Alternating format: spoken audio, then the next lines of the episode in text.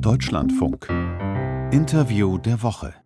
Heute mit Frank Capellan am Mikrofon und ich begrüße endlich mal wieder, möchte ich sagen, vis-à-vis -vis den SPD-Fraktionsvorsitzenden äh, Rolf Mützenich. Herzlich willkommen. Vielen Dank, Herr Capellan, und ich freue mich sehr, dass wir so ein Gespräch wieder führen dürfen. Wahrscheinlich sind Sie die vielen Zoom-Konferenzen auch langsam leid, oder? Wie läuft das in der Fraktion mittlerweile in Ihrer täglichen Arbeit? Ja, auf jeden Fall sind wir ermüdet über diese Art von Konferenzen und wir haben das erste Mal, weil wir eine 3G-Regel angewendet haben in der Fraktion, voraus Voraussetzung, dass wir wieder zu einer Fraktionssitzung im Otto-Wählt-Saal zusammengekommen sind. Das bedeutet auch für die neue Fraktion ein Aneinanderrücken. Herr Mützenich, wir wollen uns gleich über den Start in die neue Legislaturperiode unterhalten. Der neue Bundestag hat sich ja am vergangenen Dienstag konstituiert. Wir müssen zunächst aber über die SPD sprechen. Nach nur zwei Jahren sucht die Partei wieder nach einer neuen Führung. Norbert Walter Borjans will auf dem Parteitag im Dezember nicht noch einmal als Vorsitzender kandidieren. Er galt ja als Brückenbauer, der Ruhe in die Partei gebracht hat, der auch die erreicht hat, die Olaf Scholz ja oft kritisiert haben für seinen Regierungsstil und für die Große Koalition. Bleibt all das jetzt erstmal an Ihnen hängen? Nein, mit äh, Sicherheit nicht. Äh, Brückenbauer ist ein sehr schönes Bild und er hat diese Brücke gebaut in eine Zukunft für die SPD unter einem sozialdemokratischen Bundeskanzler.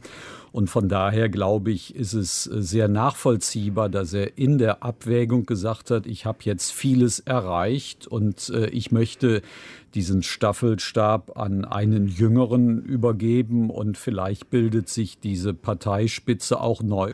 Walter Borjans rät ja nun dazu, Parteivorsitz und Regierungsämter zu trennen. Warum wäre das gut Ihrer Ansicht nach? Nun, es hat sich doch gezeigt, dass die Eigenständigkeit einer Regierungspartei letztlich auch dem Selbstverständnis, äh, die ja auch immer wieder programmatische Debatten führen kann, gut getan hat. Und aus dieser Erfahrung heraus hat er auch sehr selbstbewusst äh, diesen Ratschlag gegeben, den ich voll teile. Es gibt allerdings auch andere Erfahrungen. Als Gerhard Schröder 2004 den SPD-Vorsitz abgegeben hat, war das äh, der Anfang vom Ende seiner Kanzlerschaft. Schröder hat später gesagt, diesen Fehler habe auch Merkel gemacht. Äh, ist es also vielleicht doch besser, wenn ein Kanzler auch seine Partei im Griff hat und beides führt? Nein, ich glaube, eine äh, letztlich Politikstil, den wir vielleicht noch aus den vergangenen Jahrzehnten kennen, kann man heute überhaupt nicht anwenden. Und wir haben ja genau bewiesen in diesen zwei Jahren, und nach meinem Dafürhalten war ein Teil der Zustimmung zu Norbert Walter Borjans und Saskia Esken auch der Situation geschuldet, dass viele Parteimitglieder diese Eigenständigkeit betonen wollten, dass das letztlich richtig ist. Und ich glaube, die Konzentration jeweils auf ein Amt ist schon herausfordernd genug. Sie haben gerade Saskia Esken angesprochen, die möchte ja eigentlich wieder kandidieren. Sie will aber auch ins Kabinett, das ist immer wieder zu hören. Also könnte sie nach der Logik von Walter Borjans und auch nach ihrer Logik nicht weiter Parteivorsitzende bleiben, oder? Naja, so ist äh, Saskia Esken ja auch vor zwei Jahren angetreten, äh, letztlich eben auch auf diese Eigenständigkeit pochend. Und ich glaube, dass sie klug genug ist zu wissen, dass das, was damals vor zwei Jahren erfolgreich war, sich auch in Zukunft wieder wird abbilden müssen. Also werden nun zwei neue Vorsitzende gesucht. Die Doppelspitze, nehme ich an, äh, würden Sie so sehen, hat sich bewährt, die sollte bleiben. Ich gehe davon aus, dass es äh, weiterhin eine Doppelspitze ist. Sie ist klug in bestimmten Situationen. Das muss man nicht immer tun. Äh, als Fraktionsvorsitzender habe ich damals darauf bestanden, dass ich äh, eben dieses Amt äh, als Einzelperson abbilde. Das bedarf letztlich eben auch, glaube ich, der Situation im Parlament selbst, insbesondere weil ich ja mit einem Koalitionspartner zu tun hatte. Das Gegeneinander ausspielen in äh, Regierungstätigkeit äh, lohnt, insbesondere das auf eine Person zu konzentrieren. Innerhalb der Partei finde ich, ist das aber eine andere Situation. Nun sitzen aber mit Esken und Walter Borjans bei den Koalitionsverhandlungen gleich zwei lame duck für die SPD am Verhandlungstisch. Warum konnten Sie, Walter Borjans, Sie haben ein gutes Verhältnis zu ihm, warum konnten Sie ihn nicht davon überzeugen, seinen Rückzug erst zu erklären, wenn die Regierung steht und all die Personalfragen geklärt sind, die ja jetzt in die Vorsitzendensuche mit hineinspielen? Nein, ich finde, das ist nicht so kompliziert, wie es auf den ersten Blick klingt, insbesondere vor der Voraussetzung, dass wir gut zusammengearbeitet haben, dass innerhalb der SPD, der Landesverbände auch äh, dieses Vertrauen herrscht.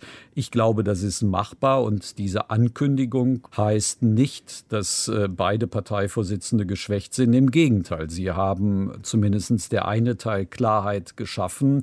Und der andere Teil, Saskia Esken, sollte nun auch Klarheit schaffen. Nun, Frau Esken hat jetzt noch Zeit genug, letztlich eben für diese Klarheit zu sorgen. Es gibt bestimmte Fristen, die aber eben auch äh, letztlich aufgrund der Geschäftsordnung, die wir uns selbst gegeben haben, äh, jetzt auch nicht unmittelbar in diesen Tagen ziehen müssen. Aber ich glaube schon, es wäre gut, dass die Partei auch weiß, woran sie ist. Und das muss man dann in den nächsten Wochen klären. Noch einmal äh, gefragt nach Olaf Scholz. Ähm, der hat ja am Freitag sofort abgewunken und gesagt, er will jetzt nicht mehr Parteivorsitzender werden. Also ging es ihm 2019 ja offenbar nur darum, die SPD führen zu können, um Kanzlerkandidat zu werden. Er hat aber auch mal den markigen Satz gesagt, wer bei mir Führung bestellt, bekommt sie auch. Warum soll er dann nicht die SPD auch führen? Nein, es ist ja richtig, dass Olaf Scholz eben aus dem Wissen heraus, wie kompliziert heute Regierungstätigkeit und zeitaufwendig ist, sich ganz klar für das Kanzleramt entschieden hat. Darin will ich ihn auch bestärken, dass er dort führen muss. Er hat die Richtlinienkompetenz dann im Kabinett und kann sich dann auch gut auf eine Partei- und Fraktionsführung verlassen, die mit ihm in den nächsten vier Jahren eng zusammenarbeiten wird. Sie müssen ihm ja gewissermaßen in der Fraktion auch den Rücken frei halten. Die Schröder-Jahre haben gezeigt, wie schwer es sein kann. Wären in der Partei Generalsekretär Lars Klingbeil und Manuela Schwesig die geeigneten Brückenbauer an der Spitze? Es gibt viele Brückenbauer in unserer SPD, junge, ältere, äh, unterschiedlichen Geschlechts. Äh, von daher glaube ich, dass wir in einem großen Fundus auch werden finden können. Und ich glaube, das steht der SPD auch gut an. Das ist jetzt sehr diplomatisch, wenn wir bei den beiden bleiben. Lars Klingbeil hat die Wahlkampagne als Generalsekretär erfolgreich gemanagt. Manuela Schwesig war ja schon einmal im Gespräch. Sie hat die SPD kommissarisch geführt nach dem Nahles-Rückzug. Sie ist eine Frau, die großes Ansehen in der SPD genießt und hat in Mecklenburg-Vorpommern fast 40 Prozent geholt. Also was spricht gegen dieses Duo? Über, überhaupt nichts äh, spricht gegen dieses Du, aber ich will nicht einer persönlichen Entscheidung zwei herausragender äh, Kandidatinnen und eines Kandidaten äh, vorweggreifen. Das muss man selbst letztlich entscheiden und dafür haben wir noch Zeit. Norbert Walter Borjans hat gesagt, meine Mission ist erfüllt. Ist die Mission wirklich erfüllt, die Reihen zu schließen, linke und konservative Sozialdemokraten zu versöhnen? Ein Viertel der Mitglieder der Fraktion sind Jusos die ja mit Zugeständnissen an die FDP gerade in der Steuerpolitik allergrößte Probleme haben. Was kommt da auf die Partei, was kommt auch auf Sie als Fraktionschef dazu? Nun, das bleibt eine ständige Aufgabe, aber die Aussage von Norbert Walter Borjans ist trotzdem richtig. Ich glaube, man vergisst immer, wie die Situation vor zwei Jahren gewesen ist und dass er aus diesem Anspruch heraus gesagt hat, ich habe jetzt vieles von dem erfüllt, was ich auch der Mitgliedschaft damals versprochen habe. Das ist doch aller Ehren wert und äh, insoweit will ich sagen, ja, er hat letztlich die Aufgaben angepackt, die er sich vorgenommen hat und ist jetzt der Überzeugung, dass das der richtige Moment für ihn selbst ist. Auf der anderen Seite werden wir ständig neue Herausforderungen haben, die ganz unterschiedliche Akteure, glaube ich, auch sehr gut werden beantworten können. In der Partei sind nun also einige Fragen zu klären. Gelungen ist das mit Blick auf die Spitze des Bundestages. Mit der Sozialdemokratin Bärbel Baas ist zum dritten Mal in der Geschichte der Bundesrepublik eine Frau zur Präsidentin gewählt worden.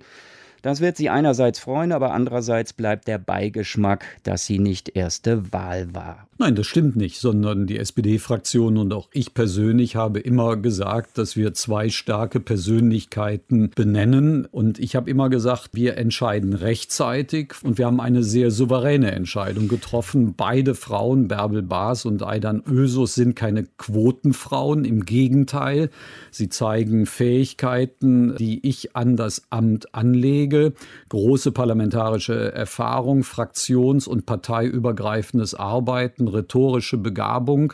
Frau Baas in der Lage, auch eine große Verwaltung zu führen, die Wahlrechtsreform einzufordern. Das Aber sind alle Dinge, die für Persönlichkeiten sprechen. Und dann dann kommt eben die Frau hinzu.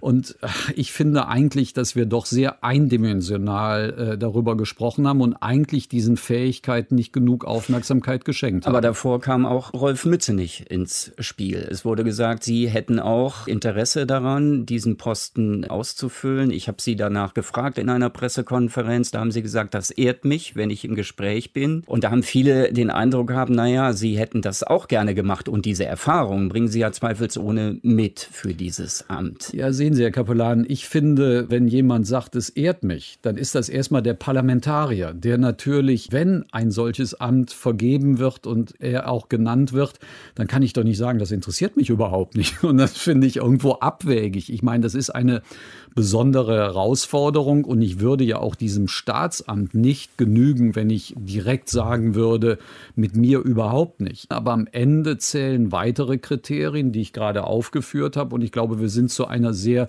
selbstbewussten, souveränen Entscheidung gekommen. Bärbel Baas hat dann gesagt, ich habe nicht den Finger gehoben, ja, das stimmt, aber ich habe im richtigen Moment Ja gesagt.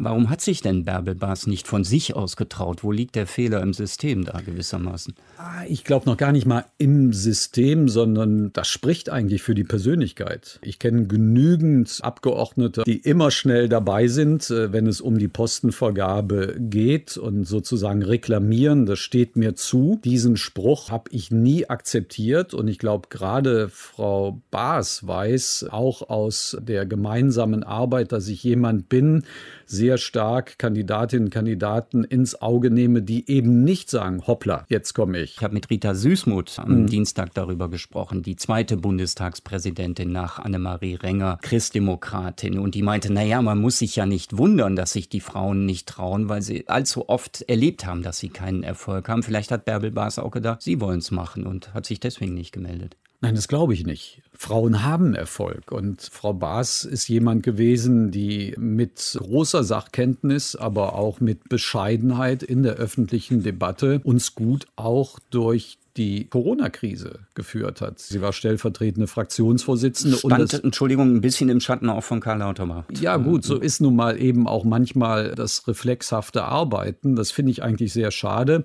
Aber nochmal, das zeichnet aus meiner Sicht auch starke Persönlichkeiten aus, die um ihren Sachverstand, ihre fachliche Kompetenz und ihr Arbeiten auch wissen. Jetzt gibt es noch einen Punkt, warum äh, Ihnen nachgesagt wird, wir brauchten auf diesen Posten eine Frau, weil ansonsten alle höchsten Staatsämter mit Männern besetzt gewesen wären und die Chancen für Frank-Walter Steinmeier in eine zweite Amtszeit ins Bellevue zu gehen, damit minimiert worden wären. Welche Rolle hat das gespielt bei der Entscheidung? Also ich glaube, wir alle wissen, wie hoch anerkannt Frank-Walter Walter Steinmeier der Bundespräsident ist. Und er weiß natürlich auch, dass diese Diskussion, warum nicht die erste Frau im höchsten Staatsamt, die wird mit Sicherheit kommen, aber wird es eben auch mit fachlicher Kompetenz, mit Integrität und vielen anderen Kriterien auch gut beantworten können. Also Sie rechnen schon damit, dass die Grünen auch auf das Präsidialamt möglicherweise pochen, dass das auch Gegenstand der Personalverhandlungen jetzt in den Koalitionsgesprächen werden wird. Ähm,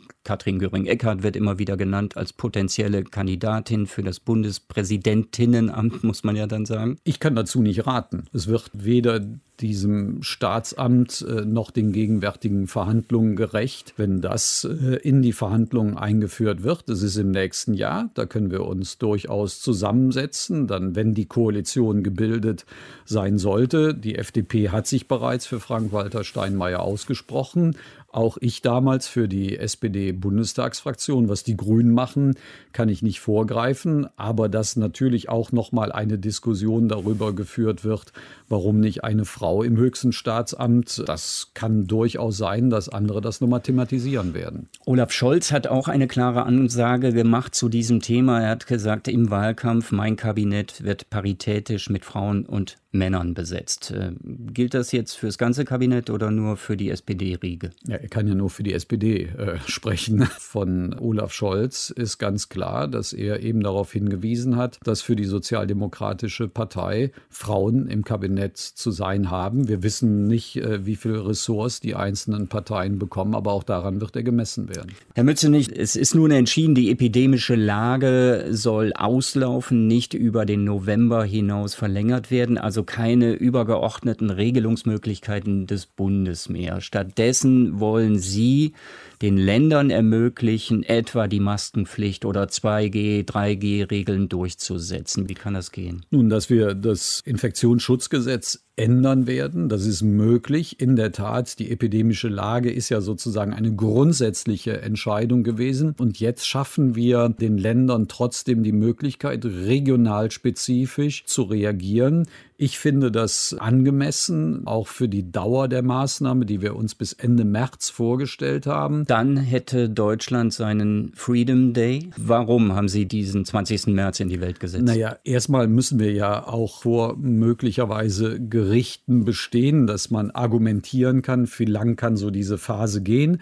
Wir wissen, dass die Wintermonate schwierig werden, aber bis zum März, glaube ich, können wir schon schauen. Und ich glaube, Herr Kapellan, Sie kenne mich mittlerweile gut genug, dass ich mit so hochtrabenden Begriffen eigentlich nie arbeite. Mit, mit, diesem Begriff hat die FDP gearbeitet und das war ja schon eindrucksvoll. Da hat die Ampelkoalition in dieser Woche, die ja noch gar nicht äh, regiert im Grunde, da schon mal einen Maßstab gesetzt. Und der Bundesgesundheitsminister, der Geschäftsführende, muss es ja im Grunde jetzt umsetzen. Besteht nicht trotzdem die Gefahr, dass es da bei grundlegenden Maßnahmen, bei der Testpflicht, bei der 2G-Regel, bei der Maskenpflicht, dass wir da einen Flickenteppich äh, bekommen. Wir erleben das jetzt gerade schon in Berlin. Da wird angekündigt, auf dem einen Weihnachtsmarkt muss ich eine Maske tragen, auf dem anderen nicht. Ja, da kommt es viel auf die Länder an.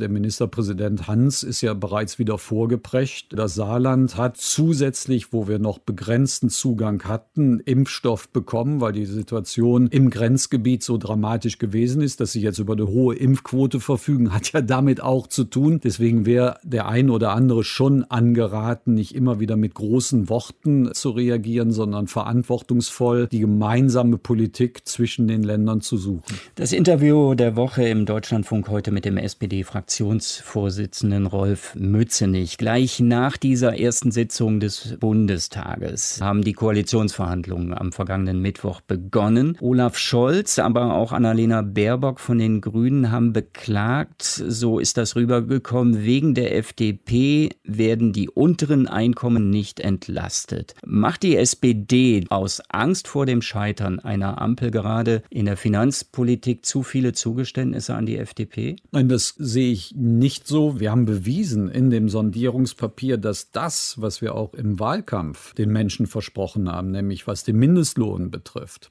das, was äh, das zusätzliche Bauen von Wohnungen betrifft, Maßnahmen, die ja gerade auf diejenigen orientiert sind, die über ein schwaches Einkommen oder auch soziale Bedürftigkeit verfügen. Wir müssen sehen, ob auf der Strecke, wenn eine Regierung gebildet ist, wir hier denn auch noch gerade gerade für einkommensschwache Haushalte noch zusätzlich etwas tun können. Genau, die Einkommensteuerreform wird ja nicht kommen. Es wird auch keine Vermögensteuer kommen. Auf der anderen Seite hat man immense Ausgaben vor sich, gerade mit Blick auf Digitalisierung, mit Blick auf die Klimapolitik von 50 Milliarden Euro zusätzlich ist die Rede. Und die Energiepreise mhm. steigen. Darunter haben ja die Einkommensschwachen auch ganz besonders zu leiden. Wie mhm. wollen Sie damit umgehen?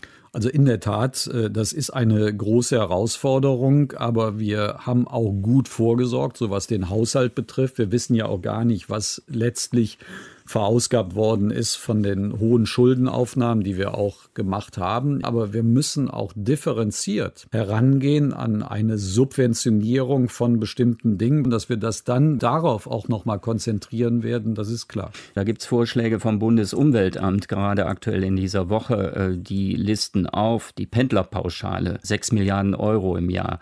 Dieselsubventionen 8 Milliarden im Jahr. Kerosin wird steuerlich begünstigt. Sind das so Punkte, wo Sie ran wollen? Ich will den Koalitionsgesprächen, das wissen Sie, Herr Kapellan, hier in so, ja, in so, einem Interview nicht äh, vorgreifen. Aber dass das eben auch besprochen wird, ist ja klar. Herr Mützenich, lassen Sie uns noch über die Außenpolitik äh, sprechen. Ein neuer Aufbruch für Europa, so war der Koalitionsvertrag der Großen Koalition überschrieben. Es gibt aber auch viele in der SPD, die doch enttäuscht waren, dass Olaf Scholz seinerzeit nicht wirklich reagiert hat, etwa auf die Reformvorschläge von Emmanuel Macron. Wird sich das jetzt ändern? Europa ist zweifelsohne in einer großen Krise, wenn ich etwa an Polen und den äh, Streit um die Rechtsstaatlichkeit denke. Ja, in der Tat. Das ist nicht nur beklagenswert, sondern das widerspricht auch äh, allen europäischen Werten und Normen. Aber auf der anderen Seite, Olaf Scholz ist derjenige, der durchgesetzt durchgesetzt hat, dass wir zu einem großen Recovery-Programm gekommen sind innerhalb der Europäischen Union, nicht nur im Bereich, wo Darlehen gegeben wird, sondern unmittelbar Zuschüsse, die auch helfen, eine schwierige wirtschaftliche und soziale Situation in Europa abzufedern. Erwarten Sie, dass Olaf Scholz jetzt auch den Druck auf Polen erhöhen sollte? Denn da gibt es ja viele, die sagen, wir müssen den Polen äh, den Geldhahn zudrehen. Äh, Angela Merkel war da auf dem letzten EU-Gipfel eher zurückhaltend. Ja, das habe ich bedauert, weil sie ist ja auch schnell durch den Europäischen Gerichtshof korrigiert worden, dass auch zu Sanktionen gegriffen werden muss. Und ich bin auch der Überzeugung, dass das eines der Mittel auch sein kann, um auch letztlich Polen wieder auf den Kurs europäischer Werte und Regeln auch wieder zurückzuführen. Auf der anderen Seite hat Polen gerade das Problem, dass der belarussische Diktator Lukaschenko Flüchtlinge einschleust ist äh, in die EU. Wir wissen alle, dass Lukaschenko von Moskau unterstützt wird, mhm. vom russischen Präsidenten Wladimir Putin. Trotzdem, und darüber gibt es ja auch jetzt schon äh, Meinungsverschiedenheiten, wenn nicht Streit unter den künftigen Koalitionären, trotzdem plädieren Sie auch dafür, Nord Stream 2 nicht als Hebel gegen Putin einzusetzen. Warum? Jetzt vermengen Sie aber eine Menge. Äh, die, naja, die aber das wäre ja schon eine naja, Möglichkeit, eine, um ihn unter Druck zu setzen, naja, Putin. Erst, erstens, die eine Antwort äh, zeigt ja auch, wie kurzsichtig die polnische Regierung gewesen ist, weil sie verhindert hat, dass die Europäische Union in den letzten Jahren versucht hat, zumindest die Staaten, die dazu bereit gewesen wären, eine gemeinsame Außen- aber insbesondere auch Flüchtlingspolitik zu konzipieren, die auch über das Asylrecht letztlich auf eine Verteilung innerhalb der Europäischen Union blickt. Aber ich will jetzt noch mal auf die Situation von Nord Stream kommen. Alle, die meinen, wenn wir bei Nord Stream zu einer anderen Entscheidung kommen, werden alle Probleme gelöst, das stimmt doch nicht. Und wir werden keine menschenrechtlich weiße Weste bekommen, wenn wir Nord Stream am Ende nicht befüllen, sondern der entscheidende Punkt ist, und da sind wir dann auch wieder mit den Grünen einig, wir müssen uns unabhängiger machen. Deswegen setzen wir uns ja auch für erneuerbare Energien ein. Aber auch die Grünen wissen, dass wir eine Übergangsenergie brauchen und das wird eine große Aufgabe für die Bundesregierung, aber auch insbesondere für die Europäische Union sein. Sie haben Annegret Kramp-Karrenbauer im Deutschlandfunk scharf dafür angegriffen, dass sie gesagt hat, im Fall der Fälle müssten auch Atomwaffen gegen Russland eingesetzt werden. Also das Prinzip der nuklearen Abschreckung ist für viele eigentlich eine Selbstverständlichkeit. Na, das bedauere ich, weil ich immer der Überzeugung bin, dass gerade Politikerinnen und Politikern aus Demokratien nicht der kalten Kriegsrhetorik verfallen und letztlich eben auch zu noch mehr Unsicherheit beitragen. Die kluge Politik von Sozialdemokraten war doch gewesen, gemeinsame Sicherheit nicht nur zu denken, sondern auch zu realisieren und nicht noch zusätzlich anzuheizen. Deswegen habe ich auch so scharf reagiert. Dahinter steckt ja auch der Punkt, dass wir noch Atomwaffen in Deutschland auf dem äh, Fliegerhorst Büchel in Rheinland-Pfalz haben. Und da war ja immer das Konzept der nuklearen Teilhabe, dass Deutschland auch gewissermaßen ein Mitspracherecht haben sollte, wenn es darauf ankommt, ob und wie diese Waffen eingesetzt werden. Wollen Sie die loswerden? Ich glaube, der entscheidende Punkt, warum ich mich auch so deutlich bei der nuklearen Teilhabe geäußert habe, ist eine Situation, dass das alte Konzept, dass angeblich wir Mitbestimmungsrechte haben durch die neue Waffenentwicklung und auch die Bewaffnung von Cruise Missiles, die seegestützt sind, eben auch gar nicht mehr funktioniert. Und ich finde, allein unter militärischen Gesichtspunkten ist es notwendig, über diese nukleare Teilhabe zu sprechen. Und zum anderen bin ich jemand, der am liebsten so wenig wie möglich Atomwaffen auf der Welt sehen will.